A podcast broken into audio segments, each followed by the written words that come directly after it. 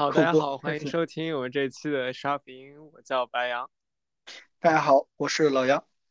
错了，老王，你是老王。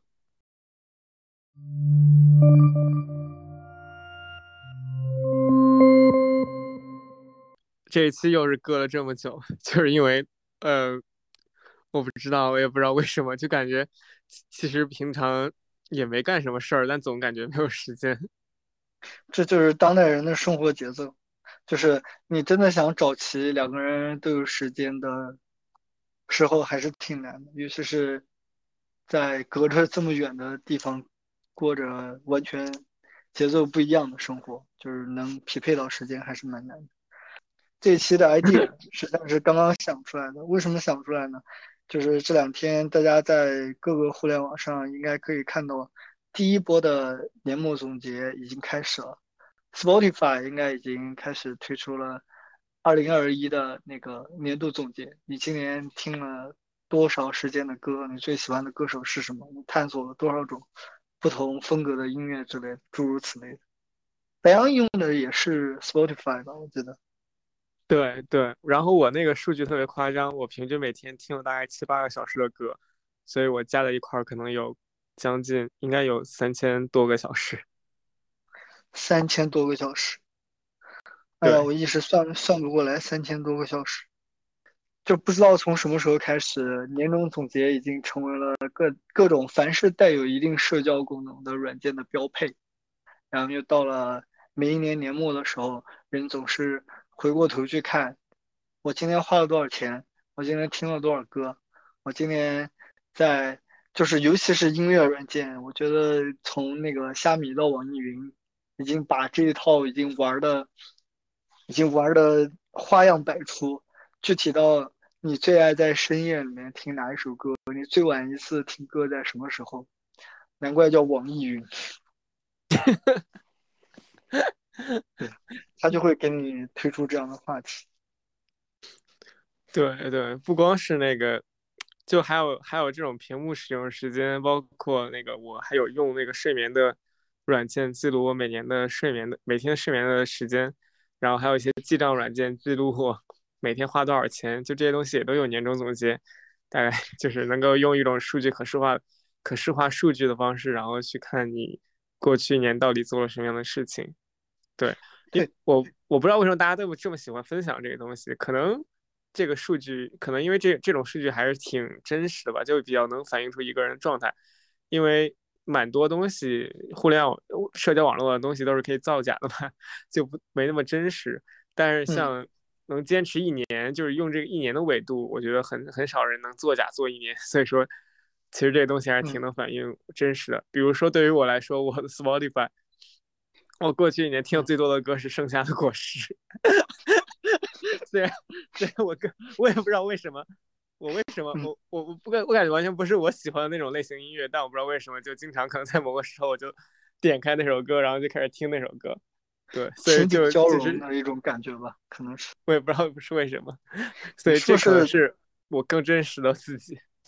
给我的感觉就是，你你从开始做 PPT 之后，看这种总结类的东西，就变成了一种。呃，快速摄取信息的一种最高效的方式，大家都大家都很自然，就是都很首先大家要都能接受这种方式，然后都很自然，觉得所有的东西都可以量化，就是这好像已经形成了一种互联网时代的习惯。如果我今年年底我不去看我听了多少首歌，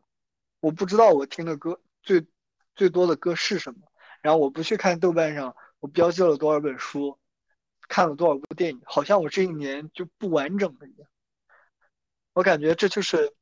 整个社会的 KPI 在规训你。一年这个周期，你完成了一项任务，你打了一个卡。第一，二零二一年已经结束了。呃，但真正丈量时间呢，我们的感受就好像变成了一个附属品，变成了这些藏在这些数字数字化的信息之下的一种。相对来说没那么直观，没那么重要的东西。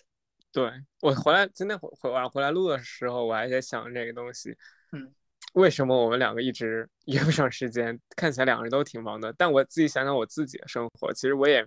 没做什么额外特别困难的事儿，或者也没做很多事儿，每天就是上班、吃饭、睡觉，然后周末可能找个地方出去玩一玩，然后就仅此而已啊！我也这这过去半年成就了什么事情，我也没觉得我成就什么事情，就是每天按时上下班，然后自己私人生活也没有什么特别大的进步。我就说，其实大家都挺容易陷入这种瞎忙的焦虑，就是不知道自己，尤其是对于我们这种普通人，也没有什么曝光的机会，可能就会陷入到这种不知道自己在干什么，或者说是回首过去一段时间都不知道自己，也发现自己没做成什么事情这种焦虑中。所以说，我觉得可能年终总结能够稍稍缓解一下这种焦虑，能够让你用这种比较稍微看起来比较大的，就是有点分量的数字证明你做了一些事情。一天的尺度。对于重复的生活来说，一天的尺度实在是太短。你每一天、每一天、每一天干的事情，你会觉得时间走得非常的顺滑，就像什么也没干，但一年就过去了。但是，当你把每一天的事情积累到一年，OK，这个东西是会有一个不一样的感觉，不一样的感觉。我想，这就是为什么在互联网时代，大家都。都特别愿意去看到一个年终总结、季度总结之类的，可能就是因为我们平时把时间已经过得太快了，我们对时间的感受力已经已经降低到了一个非常钝感的地步了。对我来讲，这一年变化还是蛮大的。嗯，今年我因为今年是第一年工作，刚我也跟你讲过，刚开始的时候通勤特别的远，呃，我就在在路上、地铁上信号又不太好，我就在 iPad 里缓存了。几张专辑，然后每天上班通勤一个小时四十分钟，差不多能正好听完。因为取决于专辑的长度，听完一张左右的专辑吧。所以那几张专辑就成为了我 Spotify 里面循环次数最多的歌。然后我我我去年听的最多的是那个碎瓜的那张 Melancholy，就是那张。封面是是一很多油画，然后有一个有一个有一个小天使在一个星星那张专辑，然后就是就是 Smashing Pumpkins 对吗？对，Smashing Pumpkins 就是那张特别有名的绿色封面的专辑，应该叫 The Melancholy and the Infinite Sadness。哦，我我我知道那张，对对对，一听到前面那个旋律，我就能跟着哼，并且马上一月份那种北京街头那种。早上的特别寒冷的气息就会，就会好像无形的灌进了我的鼻子里。我相信这个是比较重要的年度记忆，是它它数据可能会提示你，这个这段时间你听了这么多首这个歌，你到底在干嘛呢？然后你就会回想起那个听这些歌的时时刻。对，我觉得音乐这种音乐这种东西还是挺能挺能跟场景结合在一起的，而有的时候。就是有的时候，你过了人生的某个阶段，可能就那两三个月之后，你就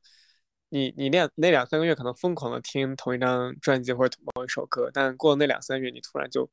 完全不想听了，就突然就忘掉那张专辑那首歌。但之后再过一段时间，你再去听的时候，就有就能唤醒你那个时候的触觉、味觉，包括那种嗅觉。对我觉得这个还蛮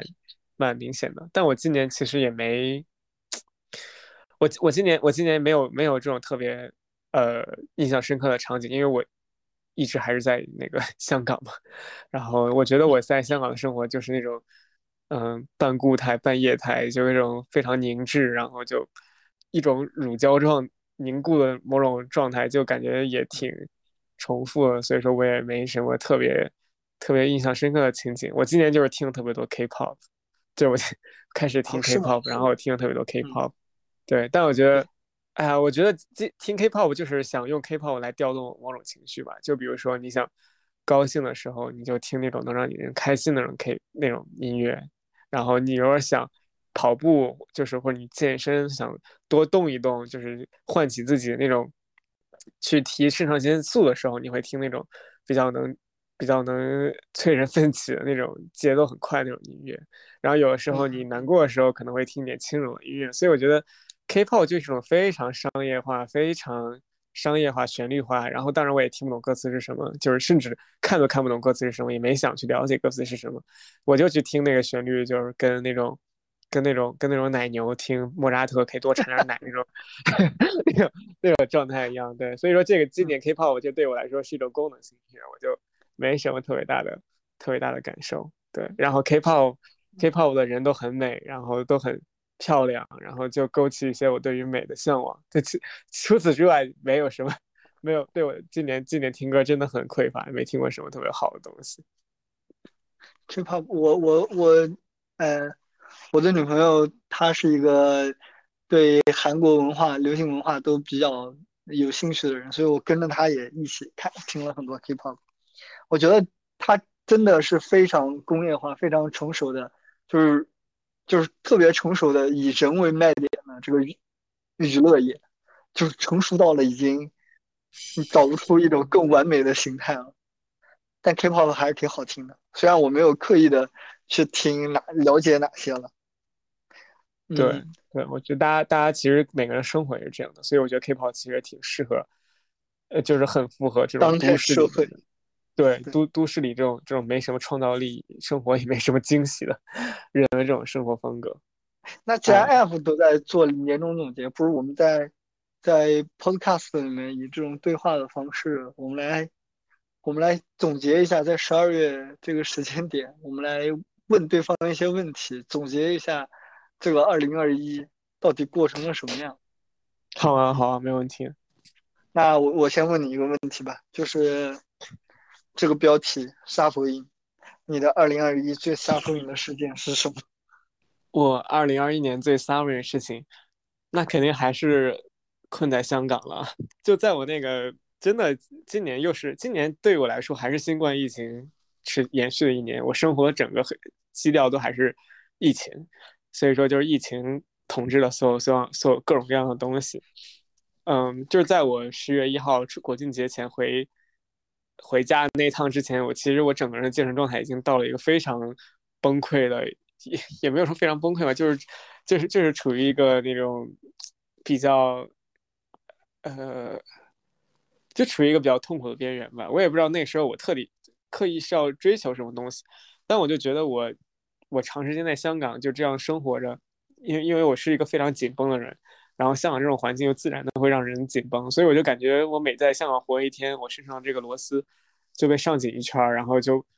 不停的紧来紧收紧收紧收紧收紧，导致我在这儿连续生活一年半之后，我就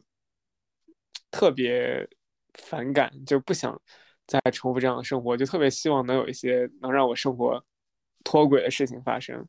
对，然后所以我觉得这个这个是，就我七八月份的时候那种精神状态特别不好，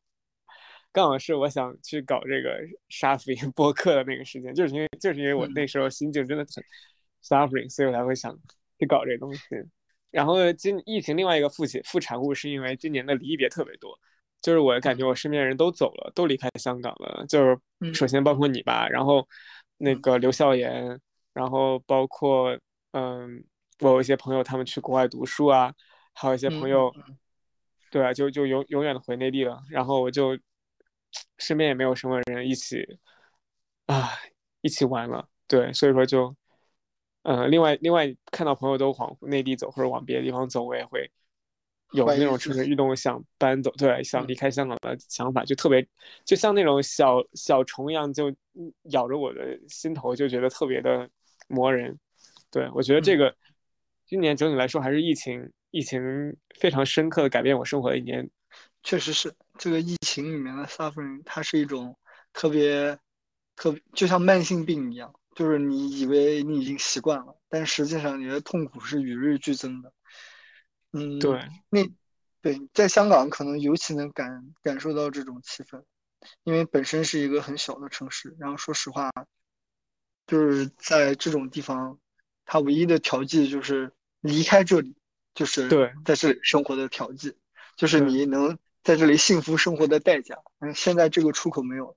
所以疫情之下的香港，可能在香港生活，像你这样一个在香港工作生活的一个。来从大陆来去的过去的青年人可能会更难受。对你，对于你来说最呃 suffering 的事情是什么？最 suffering 的事情就是踏入了职场，发现很多事情。跟自己想的完全不一样。然后挣挣钱这种东西，就是想要同时挣钱，并且保证有质量的生活，是一件有尊严、快乐、挣大钱这三件事情是是没法同时得到两件的。好像快乐跟有尊严本身就是就是在一起耦合的。总之，在工作中你会遇到种种意想不到的问题，就是你在工作之前，因为我我在读博的期间，等于也是拿着拿着钱做事嘛，对但，是实际上跟真正的你把这个工作作为一个呃你你安身立命的一个手段，又是完全不一样。然后今年年终经历了一些公司的变故，那段时间就还挺 suffering 的。哎，职场这种东西，它本身就是一个反人性的，就是赚钱本身就是一件反人性的事情。职场就是有一种鼓励你走出舒适圈的文化，就是让每个人都觉得不舒服的方式，才能让每个人都获得成长，才能够让公司每个人的获得生产力，才能对才能提升大家的生产力。生产力。就必须 必须要让你以不太舒服的方式，就稍微就要就是要给你创造一些挫折，创造一些困难，才能嗯他们觉得才能激发你的生产力。当然这也成立了。然后哎呀，劳动真的很让人异化，就劳动已经把我异化了。就我觉得，哎呀，就实现自身价值这个事情，就是即使工作不 PUA 你，你一旦踏入职场，你就开始自己 PUA 自己了。我觉得，呃，真的能，真的能在，比如在一线城市吧，上班的人，真的能能真正躺平的人还是非常少数的。整体鼓呼吁躺平的氛围跟真正实际躺平的行动之间还有很大的一段距离。下下一个问题还是下一个问题，那我来问你了，你你这一年最快乐的事情是什么？嗯，我这一年最快乐的事情，跟我女朋友正式算是正式的结束了异地，这件事情真的就是很快乐。怎么说呢？可能是因为之前呃异地了时间太久了，但是我们在一起的时间也很长，所以能能在一起生活还是蛮珍惜这个这个机会的。然后两个人一起奋斗，两个人一起奋斗也比一个人孤独的奋斗要好很多。但是这些讲的太虚了，我来想一想有没有什么那种特别快乐的时时刻吧。搬搬完家之后那个时刻特别的快乐，可能 可能是我二零二一年最快乐的时刻，因为为？呃，就是我刚来北京一开始，第一是呃之前工作在南边，住在北京北边，每天通勤的时间非常非常的长。然后搬了家之后，公司离离家只需要早早上骑二十分钟车了，这是非常爽的。第二，真正重要的一点是，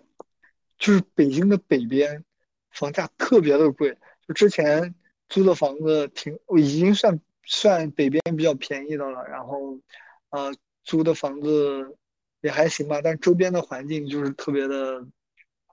灰蒙蒙的，北京那种特有的灰蒙蒙的环境。然后那一片是回迁房，整个就跟县城也没什么区别。后来他们说，北京的南边发展的不好，呃，相对来北边来说没有那么发达，人也没有那么多，所以在这边正好比较有缘分租到了一个。啊、价格比北边还低一点，但是整个环境啊，然后呃装修啊都特别满意的一个房子，然后一次也签了一年半的时间，然后就感觉起码在这一年半之内有一个还算比较舒适的住的地方，然后就感觉很幸福。我这个人其实对，就可能是在香港住惯了，对住的地方就是有那种特别特别向往的感觉。所以能住到一个好房子，对我来讲特别开心。然后整个搬搬家搬过来之后，刚搬进来嘛，卫生都打扫的非常干净，然后整个房间整理的特别好。然后，啊、坐在客厅里面就感觉暂时短暂的拥有了这这个房间属于我自己的空间，然后就很开心。就而且你知道，这个房租我能虽然虽然这个房子不是特别那个。豪华吧，但是嗯房租相相对来讲也也是还不错的房子，我能掏得起这个房租，我不用为房租的，我不用为了交房租，就是感觉特别压力特别大之类的，然后就也有一种啊自己工作没没白干的那种那种心态，所以总的来说，在而且五月份那个时候公司还没有出变，我就是老板画的饼还鲜美诱人，然后就觉得我在北京，我在北京安定下来了，我能在这个城市生活。对，我在北京挺好的，我感觉这五年之内我可能会有一个还不错的光明的未来，所以那个时候是很开心的。明白，明白。我在二零二年最快乐的瞬间就是我决定要回去，是要国庆节回去的那个那天晚上，因为我这个人做决定还挺快的。其实回去回去在内地待的那几那那那那十几天其实也还好，但我就是在香港有一天晚上真的是，嗯，就是我刚好工作也发生变故了嘛，就我刚好可能工作上的职责也没那么多，就不太需要我做那么多事情，然后我就在想要不要，呃，我也不知道为什么，就我跟。可能跟朋友聊天嘛，然后他们突然讲的话就说：“为什么？那为什么你不趁着这个机会回去呢？然后刚好是可以碰到那个国庆节。”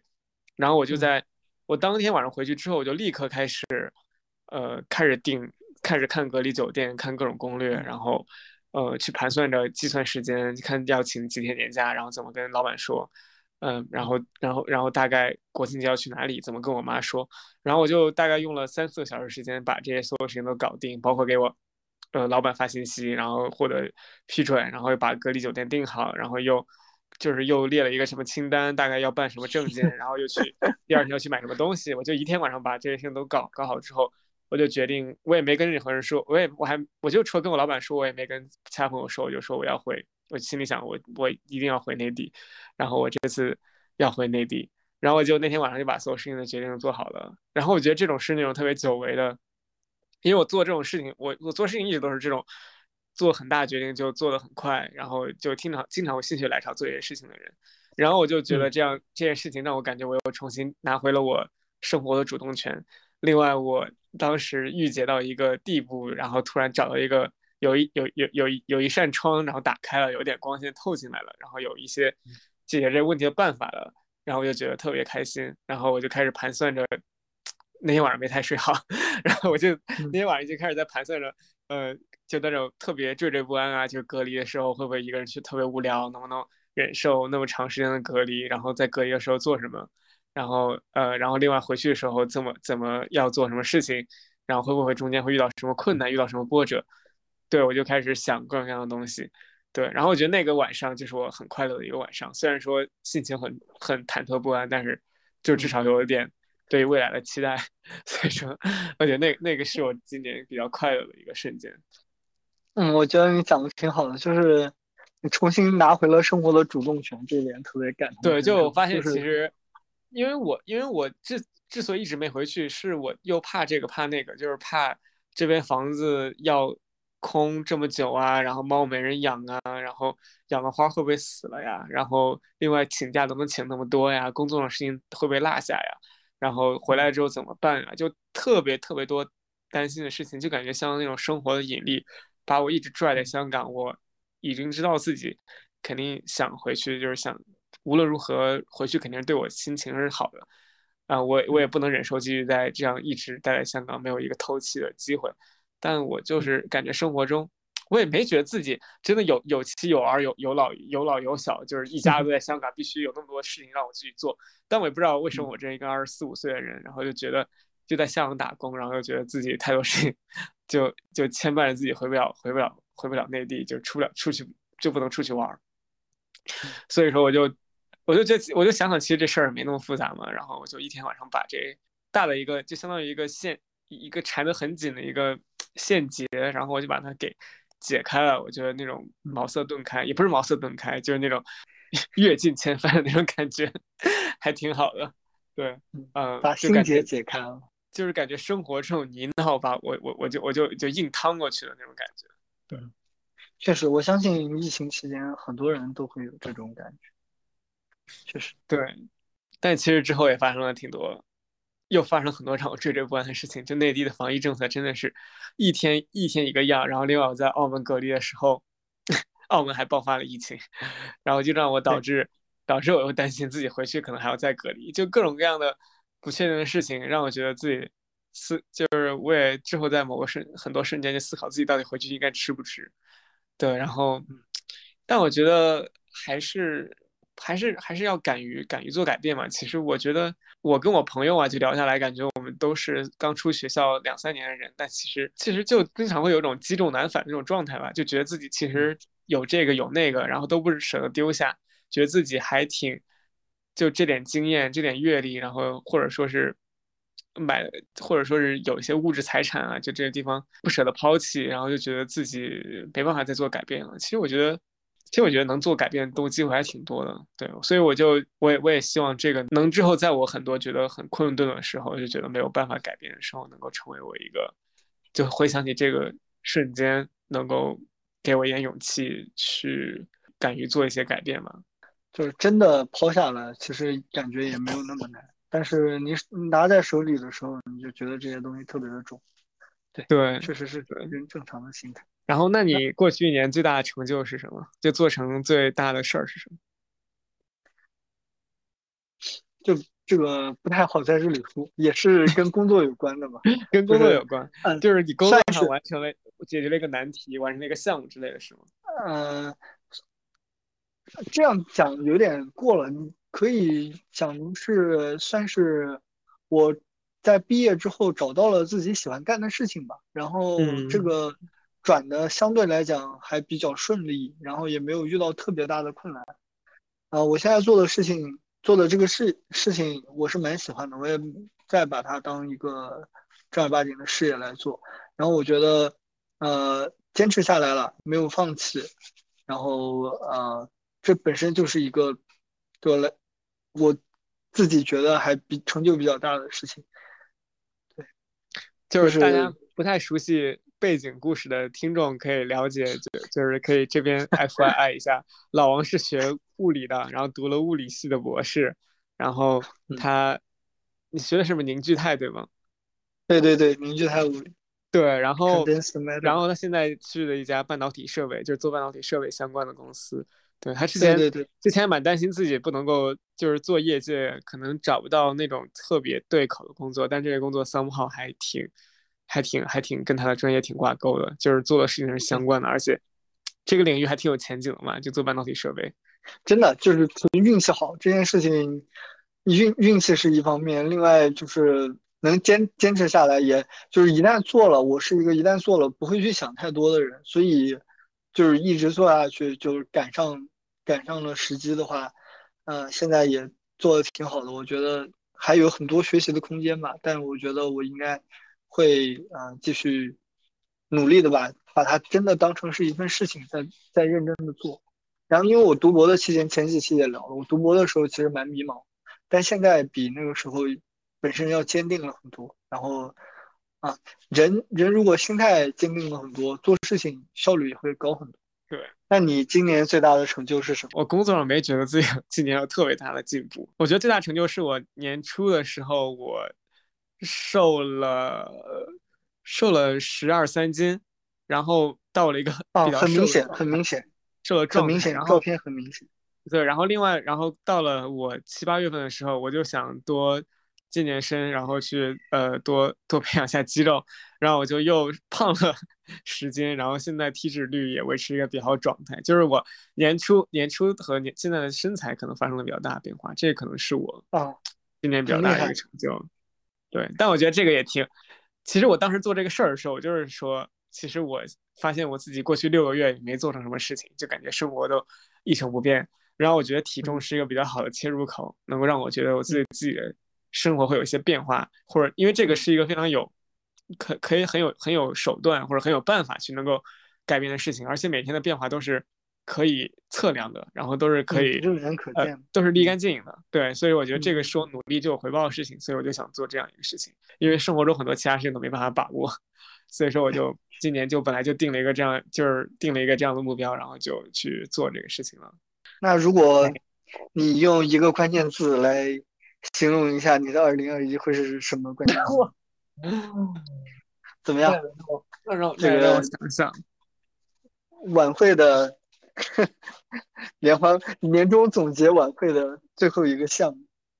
你你想好了吗？你带着这问题的时候，是因为你本来就有答案了吗？没有，我在我准备趁你想的时候，我也赶紧想。嗯，我觉得二零二一对我来讲，最大的关键字可能是怎么说呢？就是二零二一、二一零二一年之前，我感觉我可能还是个小孩，但是今年就一下子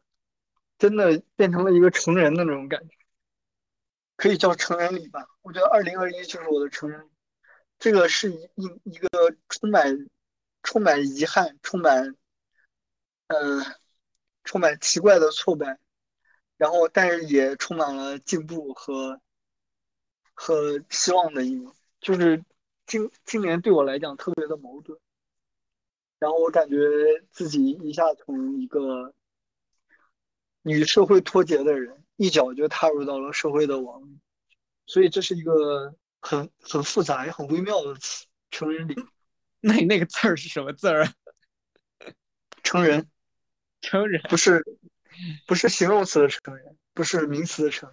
是一个动词的成人。我觉得打工开始打工才是一个人真正的成人礼，就是你上大学都不算什么成人。对对对对，我觉得对于我来说，我今年年度字儿可能是“钝”吧，就是迟钝的“钝”。嗯，为什么是迟钝的“钝”？嗯，首先是因为新冠疫情持续了一年多，然后导致我在香港的时候，我就觉得我的行动力啊，就感感觉力啊、感洞察力啊之类的都变得更迟缓了，就有点那种。反应迟钝的那种感觉，然后，对啊，就包括我今年，其实我今年写东西写的也更少了，然后我今年表达东西也表达更少了。对我觉得其实我的很遗憾，我的这种感，这种表创造力，包括洞察力都在往一个下坡的方向发展。我也。我其实知道这个也是一个蛮蛮不可避免，也不是不可避免，就是我精力有限，然后也挺难挽回的一个事情。但但很遗憾的还是发生了，又有一种加速的状态发生。嗯，尤其是在隔离这种隔离在香港这种特殊的条件下，就导致我我就被困在这种特定的生活情景下，就导致我对见的对身边这种人，对香港的环境见的太多，乃至于我就觉得没什么新鲜感。另外一个就是我之前不是想聊衰衰老的话题，也是因为我觉得我进入这个年纪之后，明显有今年开始感觉有些衰老的迹象了。然后，对，就整个人比你比你大了几岁的人，整个人的身体进入了差不多也是一个钝的状态，进入了一个钝的状态，就是刀钝了，就是慢慢变得没那么锋利了。对，所以说我觉得钝钝可能是我今年今年一个关键词吧，就是希望我也不知道。呃，之后还会变得更钝，还是说明年能够稍微变得锋利一点？对，嗯嗯。希望王小波的话不要变成真理，就是生活真的会把人锤的越来越钝。希望也有一些 机会把人磨得更利一些。而钝在我们那儿的意思还有一个叫还有一个笨的意思，就是越来越笨了，就是人变得越来越笨了。我觉得我现在我现在确实有点像越来越笨的那种迹象。那你觉得二零二一年有什么遗憾的事情吗？遗憾的事情，今年一一次现就是一次精神文明建设活动都没有参加，比如去外地旅游，没有，今年一次都没有；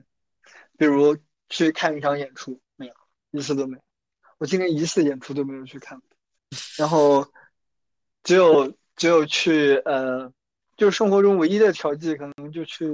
呃看看电影。然后北京有很多公园，跟朋友们出去逛逛公园，这种算调剂。但其实今年最大的遗憾就是真的，呃，把自己困在了一个因为种种原因吧，把自己困在了一个相对比较小的活动范围里面，也丧失了一部分愿意出去、愿意愿意出去走走的这种心态和想法。很遗憾，这是客观的，也是主观的。我今年最遗憾的事情是我没有把吉他练好，虽然说我现在还在每每每周都去上那个吉他课，然后去练那个吉他。那你去年最遗憾的事情是没有把鼓练好吗？我去年我去年最遗憾的事情是我在是我去又去找我那个学鼓老师，跟他说我想学吉他的时候，然后那个老师刚开始跟我说，他去年跟我说的时候说没问题啊，挺好的，我觉得你学吉他。你你你你学一点打击乐，懂点节奏的东西，再去学吉他，然后懂一点旋律的东西，我觉得挺好的。但他今年突然有一次上课的时候，他跟我说，我觉得挺可，我就一直都觉得挺可惜的。为什么你当时学鼓学的还差不多的时候，突然不想学鼓，然后开始学吉他。我觉得他可能是听了我吉他弹的真的有点烂，就平常没怎么练，然后一开始 他觉得他觉得他觉得我我就是那种做什么事情都想就是狗熊掰玉米那种感觉，就是什么都想呃掰掰掰一棒子，但最后什最后什么都没学到。对，然后我觉得今年因为我看汪楚平嘛，就我那朋友嘛，安德龙，他他已经现场演出了。对啊，他他其实学吉他也没有学很久嘛，但他。但他已经成为了湾区湾区知名摇滚乐手，知名人家练的很多，而且他确实他确实在里面投入了很多精力嘛，就也也也周末经常去跟自己私底下会练琴，然后学琴，然后不停的去练新谱子。对，反正总之我觉得他，我看他作为参照系，我觉得他就做的挺好的。但我我就是平常真的太累了，我回到家之后我就想打游戏，我根本就不想摸琴，所以说我就觉得因为。很大原因都是因为我懒，然后我就不怎么练琴，导致我现在吉他弹特别难听。我今天还去弹上吉他课，那老师就那种面露难色，每次我去上课他都面露难色那种感觉。哎呀，当然也都是希望了，希望希望稍微能吃苦一点，把这个琴平常多练一练。对，嗯，可以。那我给你最真挚的祝愿，因为我也。我也尝试网络乐器，我知道自己坚持不下来，我已经放弃。我觉得每天，就我觉得你作为成年人上班之后，你每天坚持坚持时间，然后去学一个东西，其实真的很很考验一个人的心性，就很考验一个人的执行力。就 尤其是这个东西跟你现实生活没有什么关系，尤其是你现在没有是不实用的东西，就没有人来管你了，你爸你妈都管不着你，也没有老那老师也不好意思骂你。你一个二十二十好几的人，他能怎么说你？他他也没法，他你不练他也没办法开口。我觉得虽然说我吉他没平常没练特别多，但我每周日都坚持上课，坚持了一年多，我觉得也挺也挺好的。我要给自己竖一个大拇指，对，给你竖个大拇指。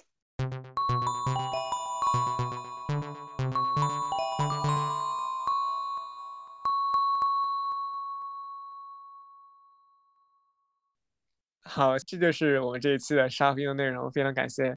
大家收听，然后希望下一期能够尽快跟大家相见，再见。我们下期再见，拜拜。